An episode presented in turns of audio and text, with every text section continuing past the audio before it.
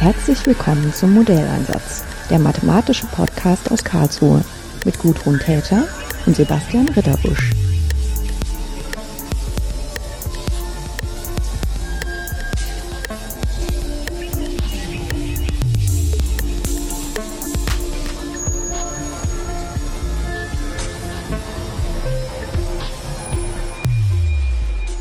Schönen guten Tag. Ich habe heute wieder mal zwei ähm, freundliche Gesichter hier in meinem Büro. Zwei junge Frauen, die hier am Karlsruher Institut für Technologie studieren und eine ganz besondere Rolle übernehmen.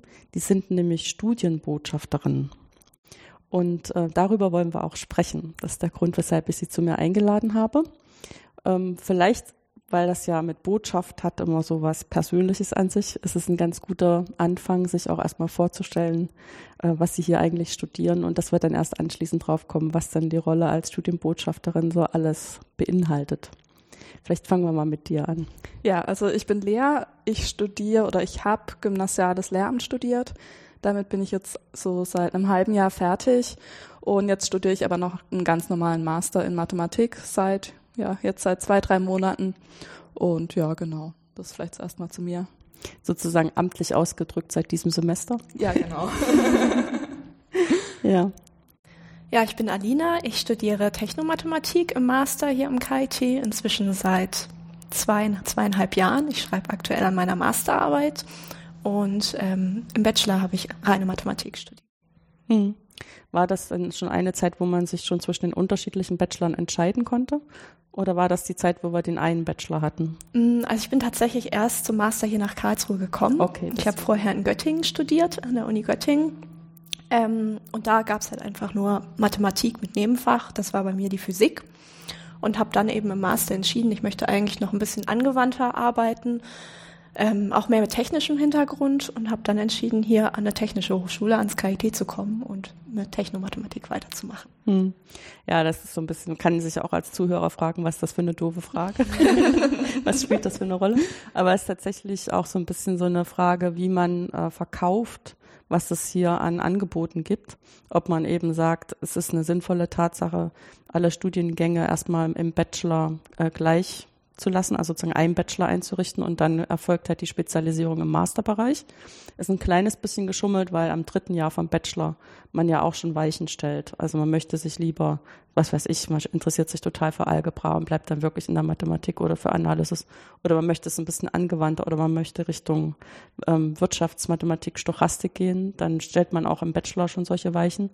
Aber das ist extrem schwierig nach außen zu vermitteln, dass auch in dem Bachelor das schon unterschiedlich ähm, ausgeprägt ist, weil bevor man sich für ein Studium entscheidet, hat man ja sowieso noch nicht so die klaren Vorstellungen, was in der Mathematik dann so abgeht im Studium. Und deswegen haben wir uns jetzt entschieden, dann doch auch die Bachelors schon nach diesen unterschiedlichen Richtungen zu benennen, weil es dann irgendwie klarer zu kommunizieren ist, was da auch drin steckt. Auch wenn es inhaltlich ja, jetzt haben wir dreimal so ungefähr das, das da drin stehen und fragt sich, was das soll. Aber wir haben festgestellt, mit dem einen Bachelor sind wir nicht so gut gefahren. Ja, zumal die Erfahrung ist, dass tatsächlich unterschiedliche Menschen aus Deutschland sich angezogen fühlen, von dem Angebot hier Technomathematik zu machen zu können, was Sie mir jetzt auch ja. gerade erzählt haben. Genau. Jetzt dann vielleicht zu der Rolle der Studienbotschafterin. Ähm, was ist das? Was machen Sie da? Und vielleicht dann als nächstes, als nächsten Diskussionspunkt, warum? Ja, vielleicht erstmal, was wir machen. Ähm, wir fahren an Schulen hier in der Region, so ja, im Umkreis von vielleicht 40 Kilometer, 50 Kilometer oder so. Manchmal auch ein bisschen weiter, aber ja, ja. so dass es noch erreichbar ist und halten dort Vorträge und zwar aber jetzt keine reinen Vorträge über Studieren, sondern wir kommen eigentlich so ein bisschen von der Idee, dass wir ein fachliches Thema mitbringen, und dieses fachliche Thema interessant gestalten wollen und dementsprechend darüber die Schüler ein bisschen zu motivieren, dass Mathematik spannend sein kann und Spaß machen kann. Und dann in einem zweiten Schritt informieren wir schon auch nochmal allgemein über Studieren, je nach Klasse und je nach Alter ein bisschen anders, mal mehr auf Mathe spezialisiert, mal mehr allgemein, mal mehr so, mal mehr so. Ähm, aber ja, so einfach so ein bisschen zweigleisig gehen wir an die Schulen mit der Idee zu motivieren und dann aber auch allgemein über Studieren zu informieren, auch allgemein über Karlsruhe zu informieren mhm. oder das KIT als Wie KIT ist. Ja. Hm. Und wie lange ist dann so eine Veranstaltung? Ähm, das dauert dann anderthalb Stunden, also für eine Doppelstunde sozusagen kommen wir dann äh, in die Schulen. Bis jetzt waren es bei uns bei Mathe immer zehnte bis zwölfte Klassen ja, meistens. Ja.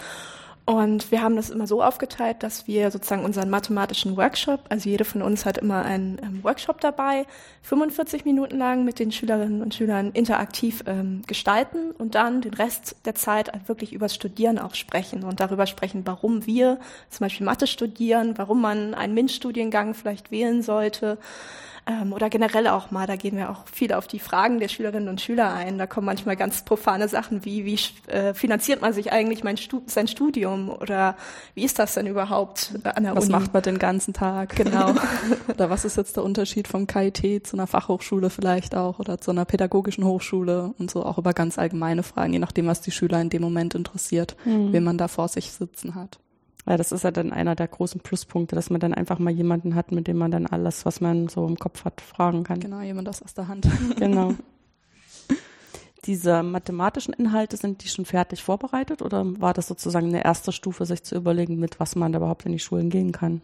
so ein Zwischending, würde ich sagen. Ja. Also wir hatten das Glück, dass es ja hier das Schülerlabor gibt und wir konnten uns dort die Vorträge mal durchschauen, welche uns da interessieren, was uns anspricht. Und wir haben dann jeder einen ausgesucht und haben den aber halt dann entsprechend angepasst, weil diesen auf einen längeren Zeitraum ausgelegt, wie wir zur Verfügung hatten und mussten dadurch jetzt nicht einen kompletten Vorbereitungsaufwand mhm. reinstecken, weil wir die Idee immerhin schon mal hatten, die dahinter stehen sollte. Ja, man muss auch sagen, dass das jetzt ein Pilotprojekt ist, also das erste Mal, dass es ähm, sowas jetzt an der Mathefakultät gibt und dass wir da auch wirklich mit einbezogen wurden zu ja, den Treffen, ja. dass uns gefragt, äh, dass wir gefragt wurden, äh, was wir dann denken, was man eigentlich in so einer Schule mit den Schülern und Schülerinnen machen sollte, wie lange, wie viel Zeit braucht ihr eigentlich und was braucht ihr zur Verfügung, was wollt ihr mitnehmen ne, was für Materialien braucht ihr und dann wir zu, zusammen mit den äh, Projektverantwortlichen das eigentlich ausgearbeitet haben, dieses Konzept und auch mal ausprobiert haben, wie das jetzt an den Schulen ankommt und ähm, waren eigentlich recht erfolgreich bis jetzt. Ja, also zumindest ich war bisher sehr zufrieden. Genau, entschieden, dass das Projekt auch weitergeführt werden soll. Mhm.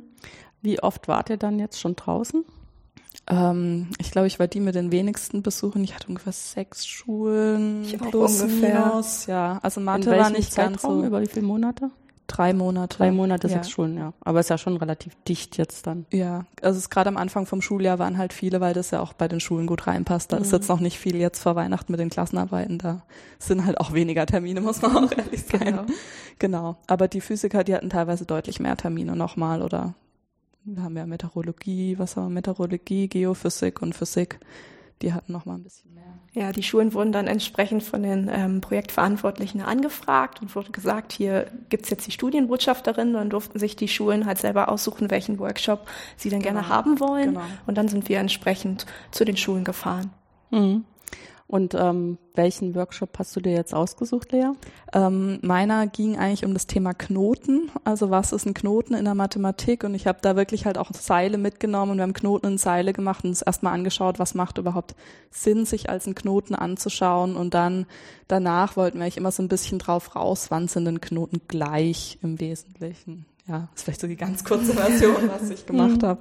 Ja, ich ähm, muss innerlich so ein bisschen schmunzeln, weil das, äh, auch wenn man es so sagt, klingt es erstmal, hm, ja. vielleicht fällt einem noch ein Schlipsknoten ein, aber dann hört es auch schon auf. Aber tatsächlich äh, gibt es da eine längere Tradition mit den Knoten hier in der Mathematik, das als ähm, was zu nehmen, womit man interaktiv arbeiten kann, ähm, weil die hatten auch eine Zusammenarbeit mit einer Bäckerei die dann bestimmte Knoten gebacken haben und dann lagen die sozusagen als Backwerk da. Und dann war die Aufgabe, ähm, ein, ein Seil zu nehmen und das nachzumachen, was da im Backwerk ist. So, dann müssen die Leute, und wenn sie es geschafft haben, durften sie sich eins nehmen. und ähm, das ist erstmal so ganz spielerisch, aber führt dann auch schon dran, dass man selber analysieren muss, was ja. ist denn da, wie hat man, wie haben die das jetzt eigentlich gemacht, dass das so aussieht, wie es jetzt aussieht. Und wenn man das Backwerk so angucken würde, sieht es erstmal aus wie ein Backwerk. Man sagt ja auch nicht umsonst, das ist ein Knoten, je ja, nach ja. Mundart, ne?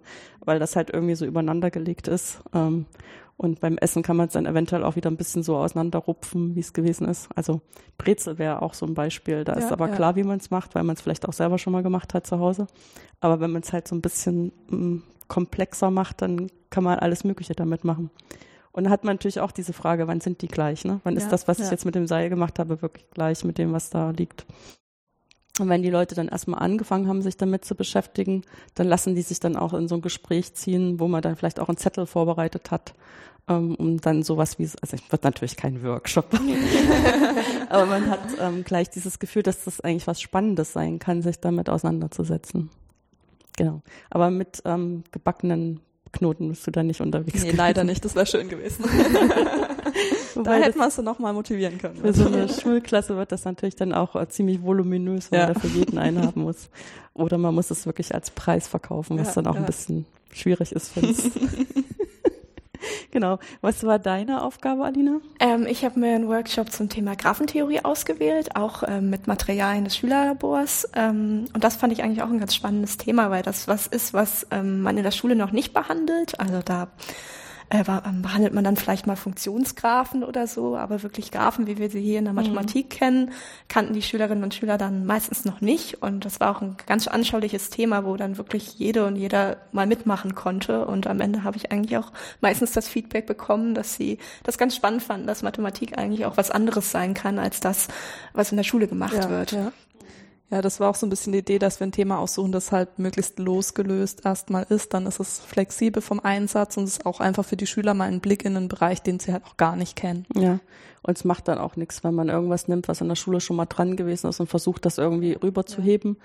Dann gibt's vielleicht welche, die es da nicht ver verstanden ja, haben und die sind ja. dann gleich von Anfang an abgehängt. Ne? Mhm.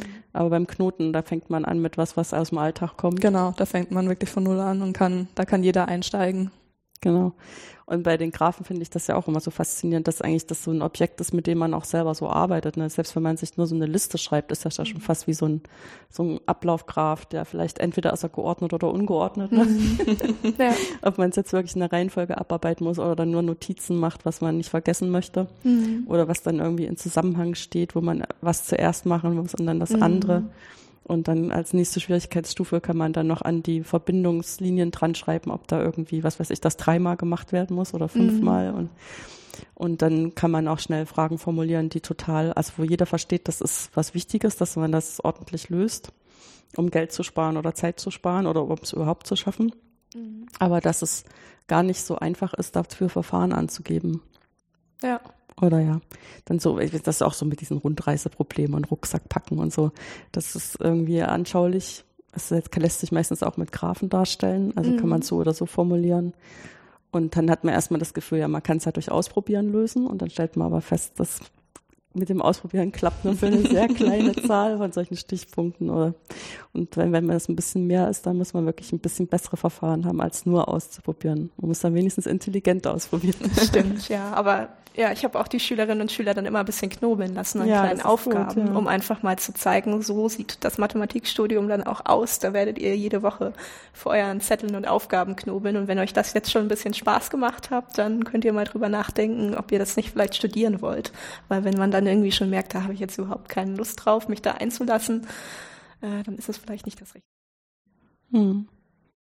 Ja, und äh, ein Aspekt, ähm, ist ja vielleicht auch, wenn man dann nebeneinander sitzt und da sich auch bei besprechen darf, dann merkt man auch gleich, dass man in der Gruppe sich immer so ein bisschen über die Tiefs helfen kann. Ne? Mhm. Einer hat eine Idee und der nächste weiß, wie man es dann richtig macht, weil die Idee nur so halbgar war, zum Beispiel.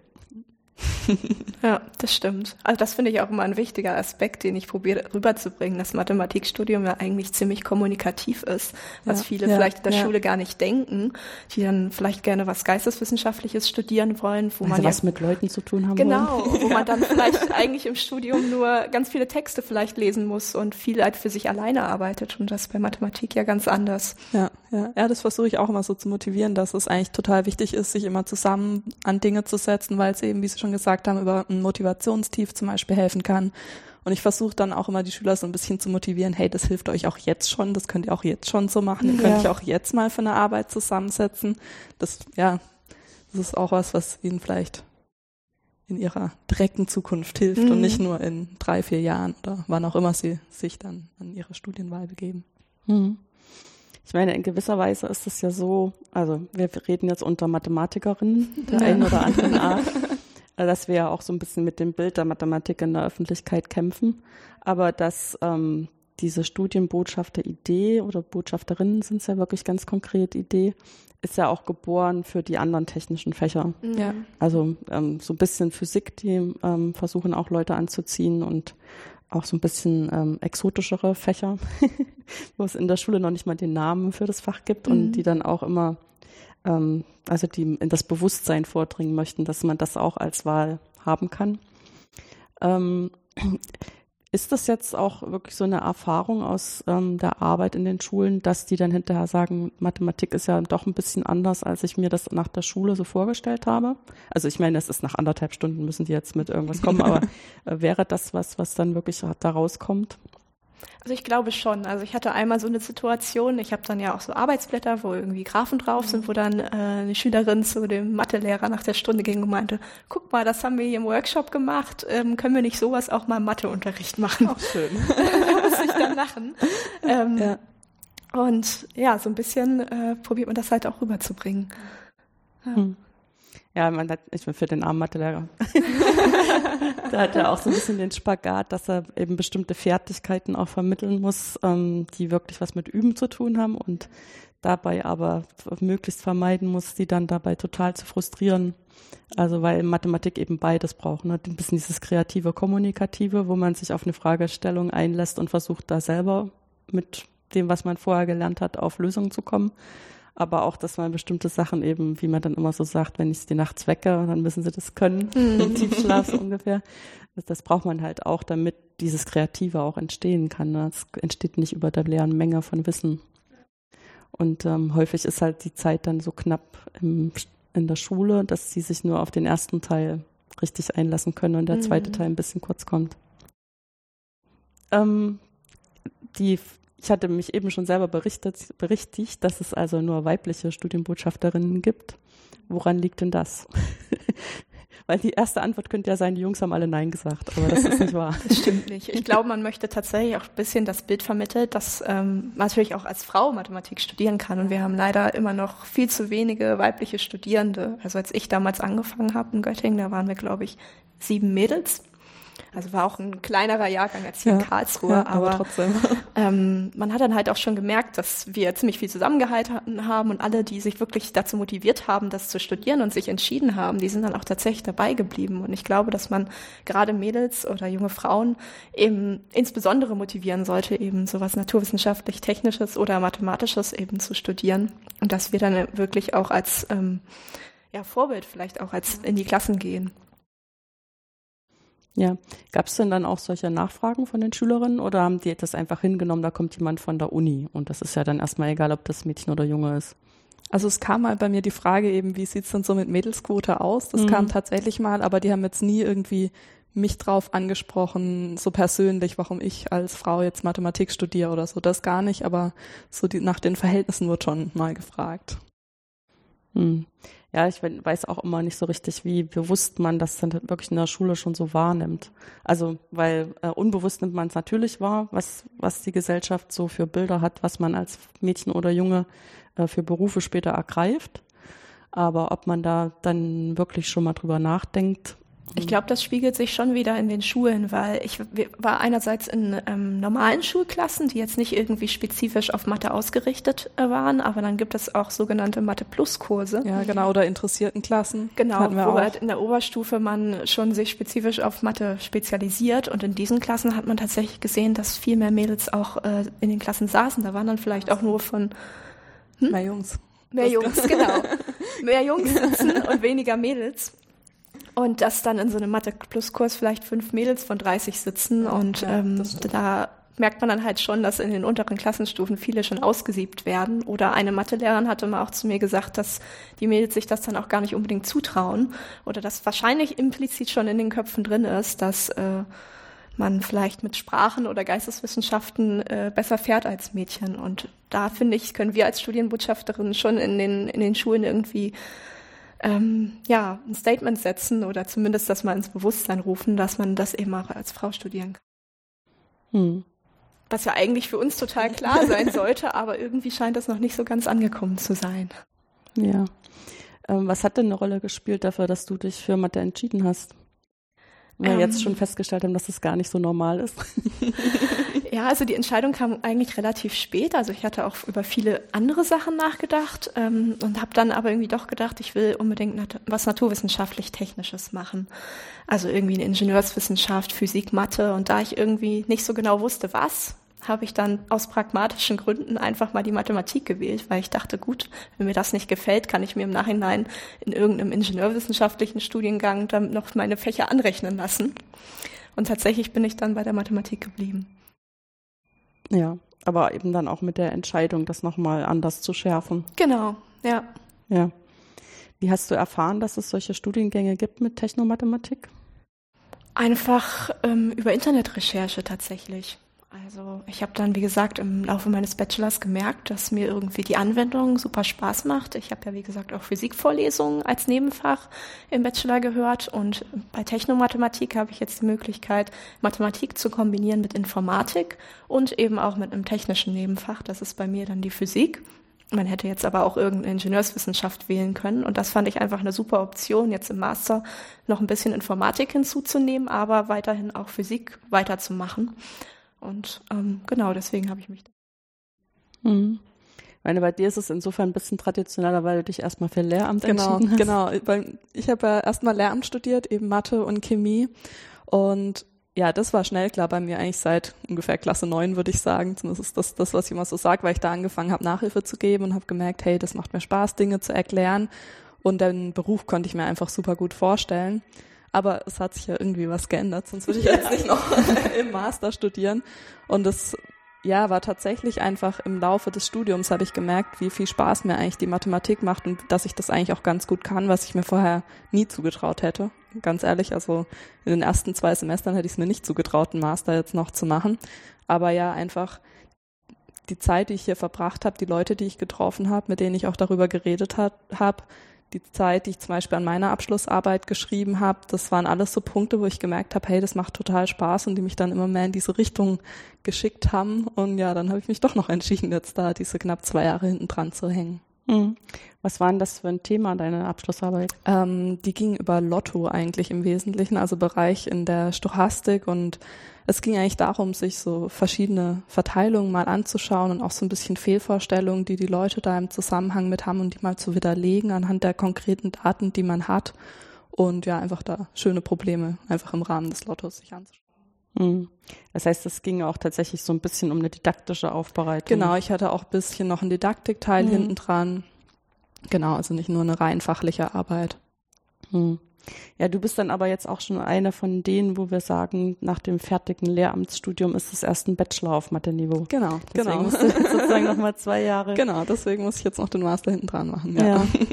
Weil es sozusagen im gymnasialen Lehramt ist ja lange die Meinung vertreten worden, dass man eigentlich das mit einem Abschluss in Mathematik, das wäre damals Diplom, heute wäre es Master, äh, ungefähr auf Augenhöhe sein muss, nicht unbedingt mit denselben äh, Vertiefungen, aber sozusagen, dass man dieselbe Reife in der Fachdisziplin hat. Ah, okay, das, also das ist mir neu. Normalerweise hat man immer so, ja, äh, bist du überhaupt auf einem Bachelor-Niveau, ja, ja. so ungefähr, weil ja. man halt von den Vorlesungen tatsächlich ein bisschen weniger hat wie die Bachelor-Studierenden, aber ich würde tatsächlich sagen, von dem Verständnis her ist man doch schon eigentlich auf dem ähnlichen Niveau dann angelangt, auch wenn man ein bisschen weniger Vorlesungen hatte, einfach weil man sich über einen langen Zeitraum damit beschäftigt hat und reingewachsen ist in das Denken über einen längeren Zeitraum.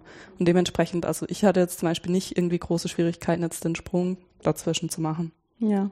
Ja, es ist auch alles so ein bisschen Augenwischerei natürlich, ja, ja. weil als Lehramtsanwärter muss man ja zwei Fächer studieren genau, mindestens genau. und die Lehrdinge Genau, lernen. alles was mit Fachdidaktik und Pädagogik und, und da war sozusagen der alte Zugang war das Wichtigste beim gymnasialen Lehramt ist das Fachliche. Das heißt, da wurde versucht, eben in den beiden Fächern das auf dem Masterniveau zu führen und die Befähigung, dann wirklich zu unterrichten, wurde verschoben aufs Referendariat. Und ähm, da, davon ist man jetzt ein bisschen ab, ja, weil ja. auch festgestellt wurde, dass es halt schwierig ist, wenn man dann im Referendariat erst feststellt, dass man nicht persönlich geeignet ist. Genau, das stellt man jetzt hoffentlich im fünften Semester oder fest. so fest, wenn man im Praxissemester ist, ob dann das tatsächlich was für einen ist. Hm. Ja, und ich weiß auch nicht, denke auch in gewisser Weise, ist es ein bisschen motivierender, wenn man wirklich äh, Lehrperson werden möchte, dass man auch die Fachdisziplinen mehr danach abklopft, ähm, was gibt's denn davon für Vorstellungen? Und wie kann ich mit diesen Vorstellungen, die ohnehin da sind, so arbeiten, dass sie das besser verstehen können? Ne? Weil sonst hat man immer nur so seine eigenen Vorstellungen und denkt, das sind die, die alle haben. Und dann kann das immer ganz erhellend sein, mal zu sehen, dass andere Leute ähm, tatsächlich andere Dinge im Kopf haben, wenn sie über dasselbe reden. Ja. Und da finde ich, ist auch wirklich ein Platz an der Uni, um sowas zu machen, weil es ist ja auch wissenschaftlich. Aber das hat dazu geführt, dass wir fachlich jetzt äh, uns eingestehen, dass man dann am Ende eigentlich mehr so ein Bachelor-Wissensniveau hat. Auch wenn es ein anderes Reifeniveau ist, da würde ich auch zustimmen. Ich immer wieder feststelle, man muss einfach eine gewisse Zeit mit bestimmten Sachen verbringen, ähm, um das in der richtigen Art und Weise verstehen zu können. Ja.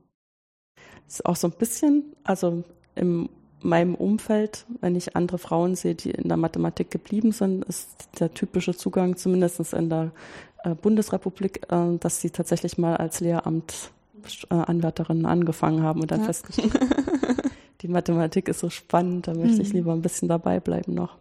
Und wenn es auch, ähm, muss ja nicht unbedingt gleich ganz akademisch dabei bleiben, aber dass man sich dann als Fach dafür entscheidet, dann auch in der Richtung später was machen zu wollen und nicht unbedingt das in der Schule nur umzusetzen. Wobei die Option besteht ja dann auch, äh, doch noch ein Referendariat zu machen. Ja, wahrscheinlich wird es bei, also das Referendariat werde ich auf jeden Fall ja, abschließen. Einfach um die Option zu haben. Ne? Ja, genau.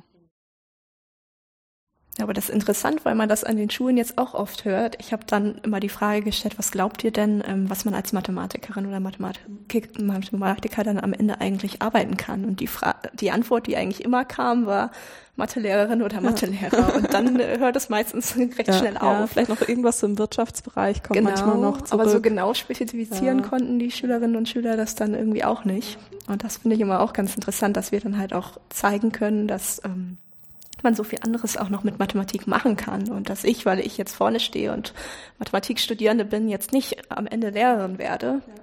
sondern auch noch ganz viele andere Sachen machen kann. Ja, das war hier auch vor einigen Jahren mal Diskussion an der Fakultät, wie kann man das eigentlich vermitteln, weil einer auch ganz geschockt aus einer Besprechung mit einem Lehrer kam, den er halt persönlich kannte, der da meint, dass seinen Schülern erzählt, wenn man Mathe studiert, wird man hinterher arbeitslos. Oh. dann gedacht haben, wie kommt er auf diese Idee? Also ich meine, ja, ja. was können wir tun, um dieses Bild zu verändern? Weil es ist ja eigentlich genau andersrum. Wenn man sich die Arbeitslosenstatistiken anguckt, ähm, dann ist es irgendwie in unter 1000 Mathematiker in Deutschland sind arbeitslos, selbst wenn die Arbeitslosenzahlen in Summe sehr hoch sind, weil die einfach in allen Richtungen, wo irgendwas entwickelt wird, total gefragt sind. Total. Und ich finde es auch super, dass man in so viele verschiedene Bereiche reingeht, dass man nicht auf eine Branche sich jetzt irgendwie festgelegt hat mit dem Studium schon, sondern so viele verschiedene Sachen eigentlich machen kann. Was natürlich auch schwierig ist manchmal, wenn man die Qual der Wahl hat am Ende, aber das ist, finde ich, was Tolles, wenn man, wenn man sich für so ein Studienfach entscheidet. Ja, ja, zumal ich weiß auch nicht, ob das ein bisschen daran liegt, ähm, dass die aktuelle Elterngeneration so das Gefühl hat, sie muss ihre Kinder so ganz geradlinig irgendwo hinführen, weil wenn man nicht sich ganz konzentriert und zu den aller, allerbesten gehört, dann wird das nichts. Mhm. So, ähm, diese, dieser Konkurrenzkampf, der da schon ganz, ganz früh installiert wird in den Köpfen, wo ich immer denke, Man darf auch mal ein bisschen was anderes Erstens zwischendrin machen. Das, aber es ist eigentlich noch, ich will nicht sagen schlimmer, aber es ist, denke ich, noch ganz anders, weil ähm, das hat schon angefangen und das wird in Zukunft noch ganz anders werden, dass sich die Arbeitswelt in kurzen Zeiten sehr dramatisch ändert. Einfach weil wir immer neue Arbeitsmittel haben. Und ähm, das, was ich dann mal gelernt habe, was ich kann nach dem Studium, das muss mich dazu befähigen, all diese Veränderungen mitzumachen. Mhm. Und nicht, das muss mich befähigen, dass ich jetzt perfekt passe, weil dann passe ich nämlich in fünf Jahren nur noch schlecht. Und wenn ich nicht lernen kann und ähm, dieses, dieses ganze Schmalspur und genau auf eine Richtung hingehen, ist dann nicht der gute Zugang, sondern dann ist es einfacher, so ein bisschen den Horizont ein bisschen offener zu halten. Also ist meine Meinung dazu.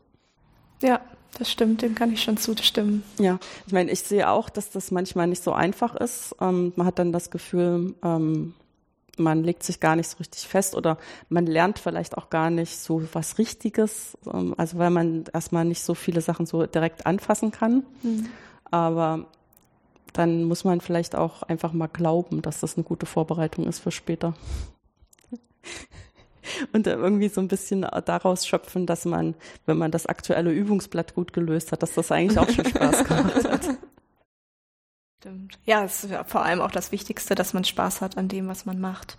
Und ich denke, wenn man, wenn einem das Freude bereitet, dann wird sich später schon irgendwie einen Weg finden, wie man damit auch Geld verdienen kann und das irgendwie nutzen kann. Mhm. Ja, ich glaube, es ist auch so ein bisschen, ähm, als sehr junge Person sieht man ja die Erwachsenen alle irgendwie fertig. Und man stellt sich auch in dem Moment nicht vor, dass die sich auch noch weiterentwickeln, sondern man, man hört dann die Geschichte so erzählt, wie es bis zu dem Punkt ging und hat dann immer so das Gefühl, so ist das im Leben. Aber auch für die Leute war das ja gab es immer wieder Punkte, wo sie sich für das und nichts anderes entschieden haben, obwohl sie andere Möglichkeiten gehabt hätten. Und das erzählt man aber häufig nicht so. Oder wenn man es nicht nachfragt, kriegt man es halt auch nicht erzählt, sondern man nimmt das so wahr und denkt, das ist so.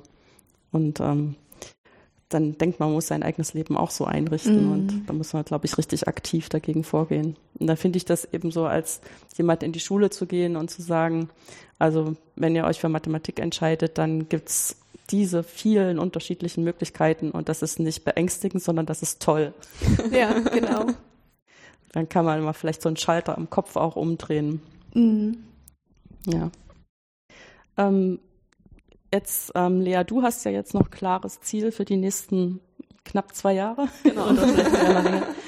Ähm, hast du eine Idee, wie du dich jetzt festlegen, also wie du dich spezialisieren willst in deinem Master? Ähm, also vom Schwerpunkt am Institut für Stochastik mhm. und ja, sonst genauer jetzt nee, nee, in den Bereich dann nicht, aber so, ja, das ist so der Bereich, der mich eigentlich am meisten interessiert. Die Ideen aus der äh, Qualifizierungsarbeit jetzt mal noch ein bisschen wissenschaftlicher genau, machen. Genau, noch ein bisschen tiefer rein, noch mal austesten, wie viel geht noch, wie viel verstehe ich noch und wann hört es vielleicht dann doch auf.